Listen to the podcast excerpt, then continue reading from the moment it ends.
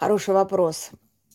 Конечно, праздники уже прошли, чтобы отвечать на этот вопрос. Какой фильм посмотреть? Я киноман, признаюсь честно, смотрю все подряд. И э, если говорить о том, что... А, а времени на просмотр фильма все меньше и меньше. И если говорить о том, на что стоит э, да, обратить внимание, то для меня э, сейчас самым важным вниманием имеет э, биографические фильмы о знаменитых людях.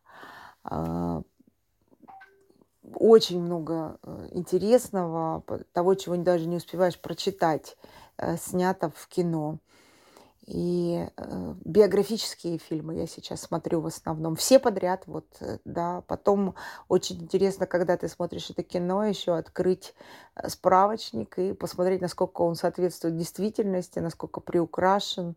И некоторых из этих людей мы помним, да, хотя их уже нет с нами, но мы их помним а, еще как бы живыми и здоровыми. И это очень увлекательное пространство. Плюс, конечно, э, несмотря на то, что мы очень плохо относимся, ну, предвзято, так скажем, относимся к отечественному кинематографу, но выдающийся результат по, по э, отношению к истории кинематографа – это фильм «Вызов», э, снятый в космосе. Я лично считаю, что это прямо обязательно к просмотру еще лучше посмотреть это в кинотеатре, но если вы уже не успели, хотя я знаю, что некоторые кинотеатры до сих пор демонстрируют этот фильм, а, то обязательно важно посмотреть его.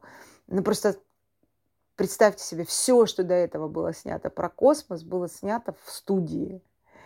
И как на самом деле происходят движения в космосе, вот этот первый фильм а, в полном объеме.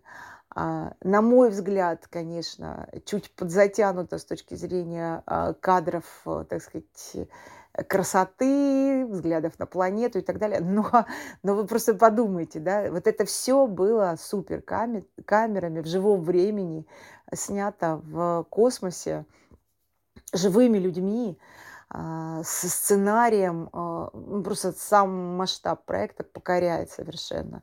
Ну и кино очень достойное, интересное, увлекательное, актеры замечательные, нерв такой в этом фильме великолепный.